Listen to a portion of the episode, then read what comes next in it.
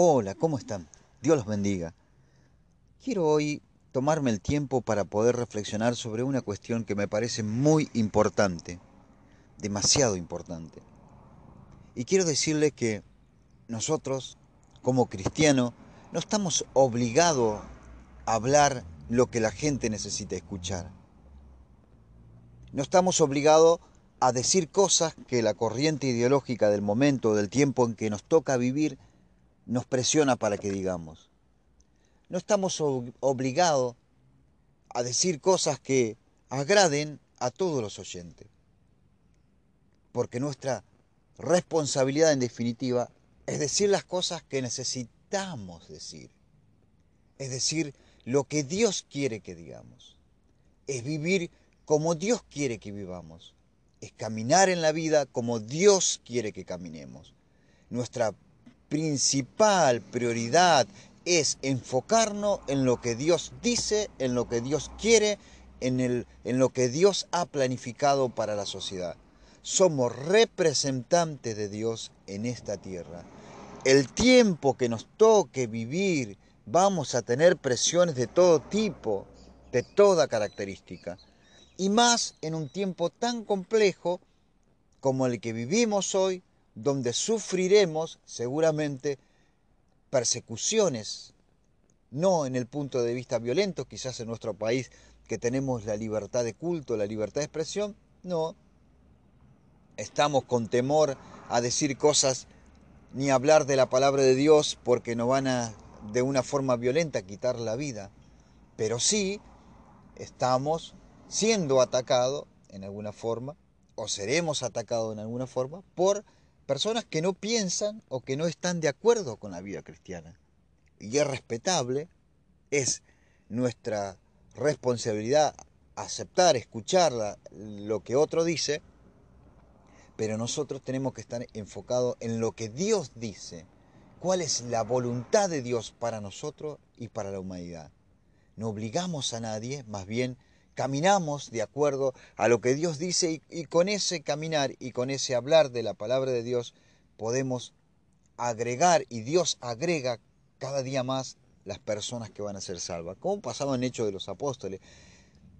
Nosotros no podemos obligar, no podemos atacar, no podemos pensar en burlarnos y a veces cometemos el error de, de, reírnos por cuestiones que, no, que van más allá de, nuestra, de nuestra situación y eso no es bueno más bien, nuestro hablar tiene que ser sabio, nuestras palabras tienen que ser sabio, incluyéndome a mí mismo en muchas veces que digo cosas que no son provechosas, que no ajusto mi palabra a la palabra de Dios y no digo las cosas que Jesús. Jesús, yo la, la, la semana pasada hablamos sobre que Jesús no es irónico, Jesús no tiene esa característica de ironía.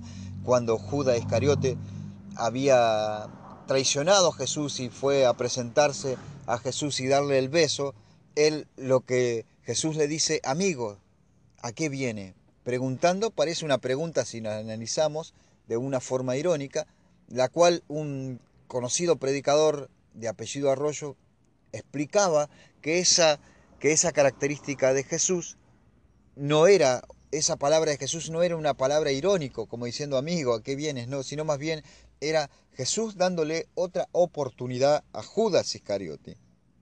Así que por empezar, la forma irónica de hablar no es nuestra, no pertenece a nosotros, no pertenece a Jesús, no pertenece a Dios. Dios habla verdad, Dios habla sinceramente lo que necesita hablar, Jesús habló lo que necesita hablar y nosotros debemos seguir sus pasos, sus caminos, decir lo que necesitamos hablar en el tiempo que nos toca vivir. Y pensando en esto me doy cuenta de que los los ejemplos abundan en la Biblia donde Dios ha escogido a personas y hombres y mujeres que digan lo que tienen que decir en el momento que tienen que decir y a las personas que le tienen que decir. Nunca ajustando su mensaje o su forma de vivir o su forma de expresarse al tiempo en que les tocó vivir. Las palabras de Juan el Bautista, por ejemplo, no estaban acorde con la sociedad romana en la que él vivió.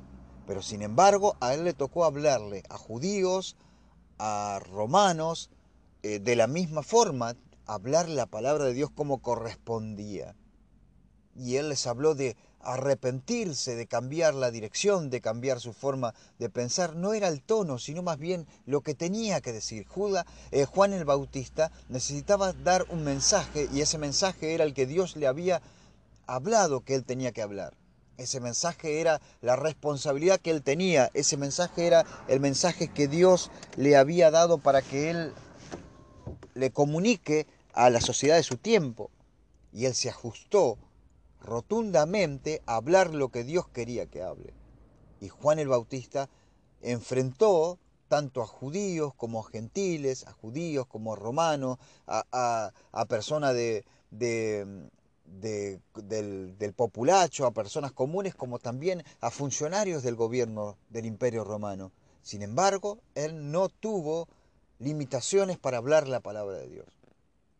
Al menos él no se las puso, no se, no ayornó su mensaje a lo que necesitaba el tiempo en donde vivía. Más bien, él tenía un mensaje que Dios le había dado y ese mensaje él tuvo que predicarlo, él tuvo que anunciarlo, él tuvo que enseñarlo, él tuvo que enfrentarse. Incluso el mensaje que Juan el Bautista le dio a la sociedad lo terminó condenando a la muerte. Yo no estoy diciendo que usted se ponga a enfrentarse y a condenar a otras personas, no.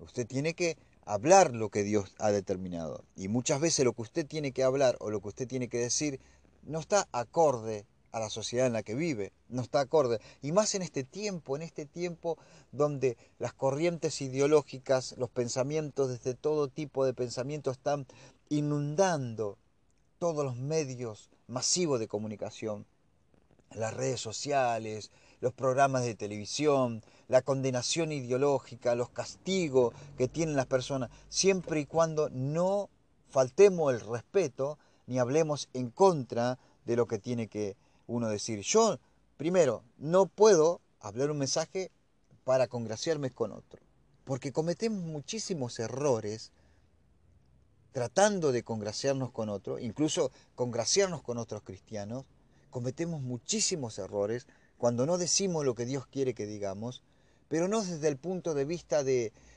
corrección eh, que nos permiten a nosotros ser los únicos que tenemos el mensaje de la verdad y atacar a otros porque no, no, no, estoy hablando de con la mayor comprensión, pasividad, tranquilidad, poder dejar el mensaje que Dios ha determinado que digamos.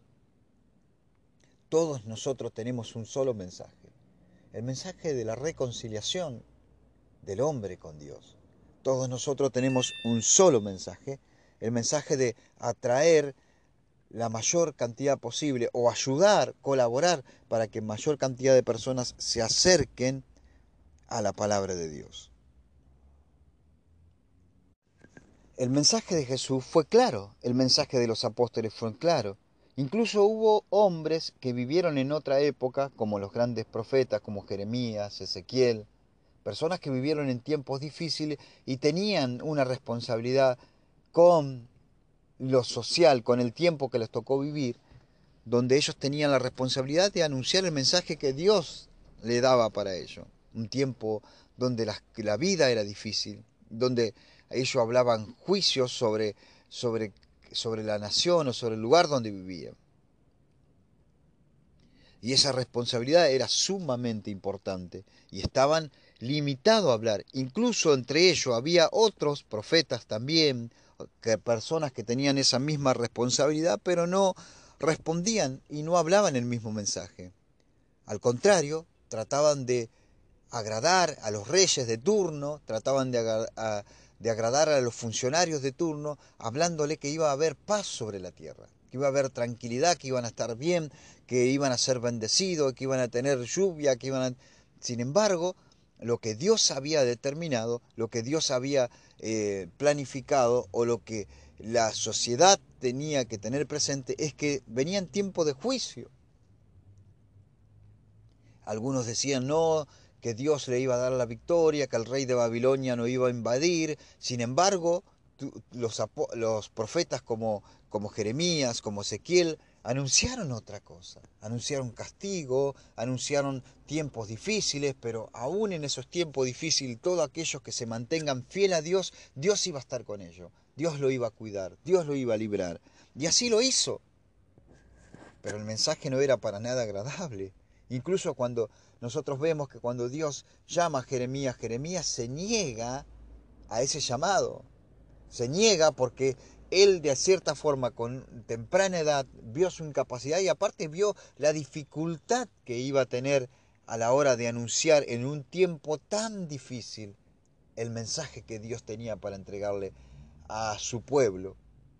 Por eso, no estamos hablando para agradar a los demás, ni siquiera para sentirnos bien nosotros. Nosotros hacemos lo que Dios quiere que hagamos. Nosotros decimos lo que Dios quiere que decimos. Digamos, nosotros hacemos lo que Dios quiere que hagamos. Yo no busco el beneficio personal, sino más bien busco que la voluntad de Dios se cumpla como Dios ha determinado que se cumpla en el tiempo que a mí me toca vivir.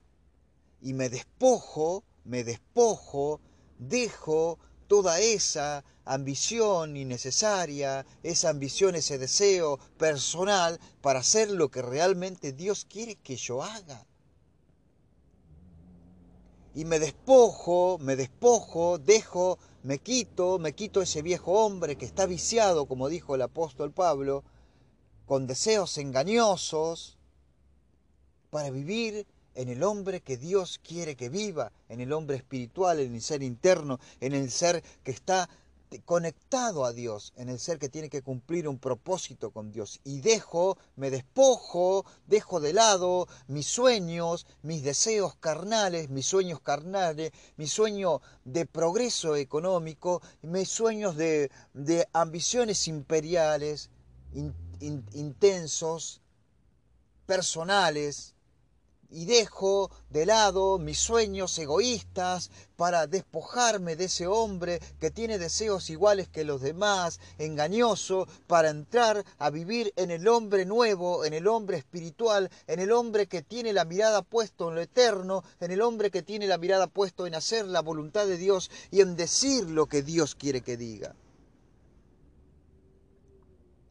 Pero estoy seguro que es difícil, uno tiene que buscar, indagar, reflexionar, encontrar en nuestro interior las cosas que son del hombre viejo, que están mezcladas con las cosas que representa el hombre nuevo. A veces se mezcla muchísimo esto en nuestro interior. Y una de las luchas tan internas que tenemos nosotros los cristianos para llegar a esa plenitud y creo que es tan difícil, que es tan complejo porque hemos sido engañados, porque estamos enviciados, porque aún traemos en nuestro trasfondo la persona interna, la persona que vive de aquellas cosas que alimentan ese sueño, ese deseo, ese deseo propio, ese deseo carnal, ese deseo humano, ese deseo de la persona que yo era antes de conocer a Cristo. Se mezcla todo.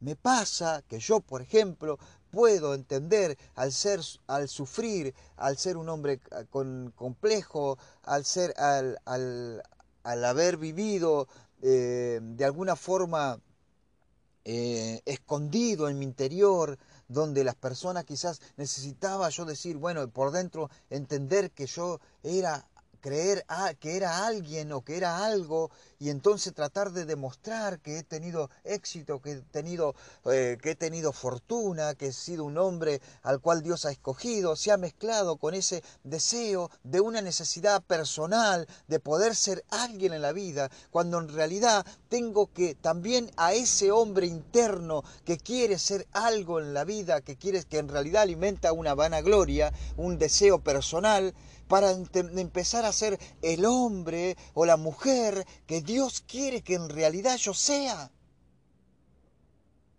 Y estoy diciendo algo que en realidad no, seguramente no agrada a todo. Pero lo tengo que decir porque es bueno para mí también decirlo y porque es bueno porque me está hablando a mí también. Sobre despojarme de ese hombre interno que está engañado, que está equivocado, que busca otra cosa y no está plenamente convencido o no está entendiendo completamente cuál es el plan, cuál es el propósito, cuál es el deseo de Dios para nuestras vidas. Porque quizás la voluntad o el deseo de Dios en nuestras vidas no sea justamente colocarnos en ese lugar que nosotros esperamos estar colocados. Quizás el deseo de Dios sea un camino totalmente distinto al que nosotros pensamos, pero sin embargo la gloria, la gloria que recibimos por hacer lo que Dios quiere es una gloria eterna y no es una gloria pasajera, una gloria de este tiempo, no es una gloria que va a ser recibida por los aplausos de la gente que nos rodea, sino que es una gloria que va a ser recibida. Eh, aceptada o glorificada por en el tiempo, en la eternidad que Dios está esperando que nosotros recibamos. Es muy distinto a esperar los aplausos en este mundo terreno. El aplauso en realidad tiene que venir del Padre por haber hecho lo que nosotros teníamos que hacer en esta tierra.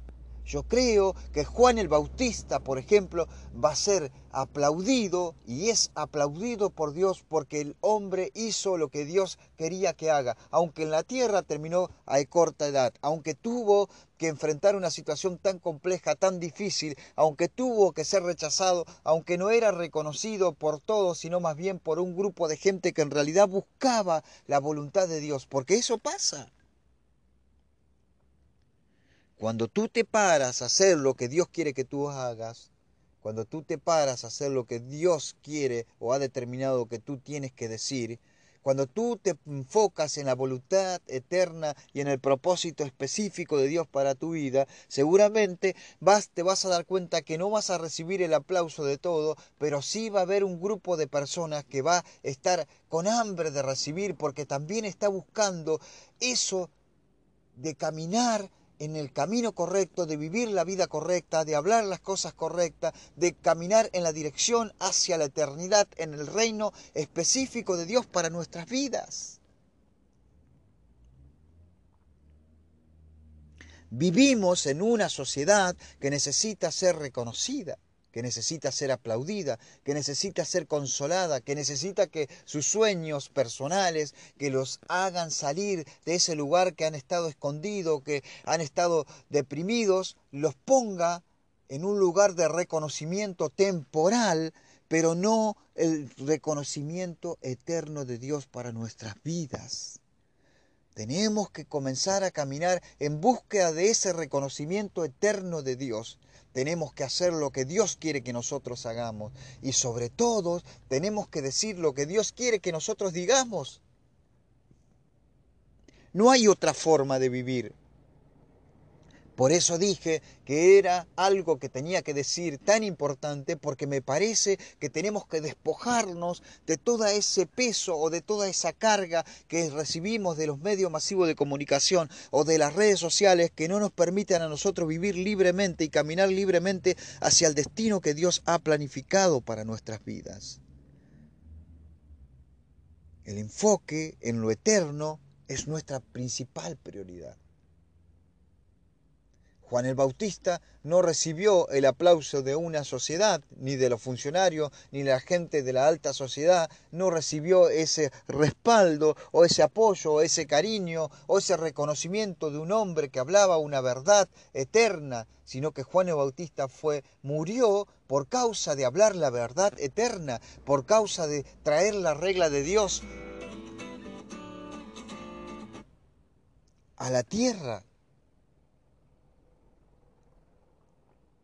Esa es la realidad. Juan el Bautista no fue aplaudido por la mujer de Herodes. Juan el Bautista no fue aplaudido por la sociedad que vivía de una forma desenfrenada, que buscaba sus propios placeres. Juan el Bautista no fue aplaudido por una sociedad que vivía de, en la vieja naturaleza, en los placeres de la, de la vida.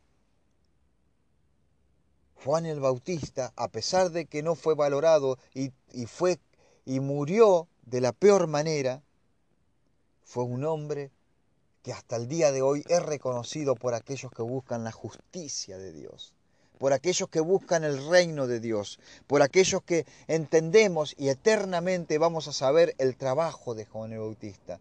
Y seguramente cuando Dios lo recibió le dijo, buen siervo, ven, entra en el gozo de tu Señor. No se compara el sufrimiento pasajero que tuviste en la tierra por decir las verdades que dijiste, sino más bien entra en el gozo de tu Señor. Ven a entrar en el reposo de tu Señor. Y cuando tengamos que hablar, porque el proverbio dice, cuán buena es la palabra hablada a su tiempo toda palabra o todas situaciones, Dios presentará las oportunidades para hablar. Las cosas que tenemos que hablar en el momento justo, en una sociedad donde necesitamos, necesitamos caminar con sabiduría, hablar con sabiduría, pensar con sabiduría, decir las cosas correctas en el momento correcto. No mentir, no buscar agradar a los demás, no tratar de tener público o hablar temas que de interés para que la gente nos escuche o para que la gente nos preste atención o nos aplauda. No, somos responsables. La, vida es seria. Nuestro sí es sí, nuestro no es no. La palabra justa, la palabra necesaria, en el tiempo necesario, la palabra que no se vende, la verdad. Debemos hablar la verdad, la verdad de Dios. Esa es nuestra responsabilidad. Y de eso vamos a dar cuenta. Decir las cosas cuando corresponde en el momento preciso y en la forma precisa también. Dios nos dará la sabiduría, la posibilidad, el momento. No estamos para pelear, para luchar con las personas, estamos para pelear con los espíritus que atacan o que convencen, o las fortalezas, las estructuras que el diablo utiliza en la mente de las personas para, para poder derribar todo el conocimiento de Dios pero nosotros tenemos a Dios y tenemos el Espíritu de Dios y la palabra de Dios y todos esos fundamentos se caen cuando las verdades de Dios y el Espíritu de Dios actúan en la vida de las personas. Por eso, no buscamos hacer cosas para agradar a los demás ni a la sociedad en la que vivimos, buscamos hacer la voluntad de Dios. Dios te bendiga, busca en este día hacer la voluntad de Dios, hablar lo que Dios quiere que hablas, que hables, decir lo que Dios quiere que digas, caminar en el camino correcto de establecer el reino de Dios en tu vida y en la tierra y en el ambiente donde tú te mueves. Dios te bendiga, te espero el próximo miércoles a las 15 horas por Radio JCB.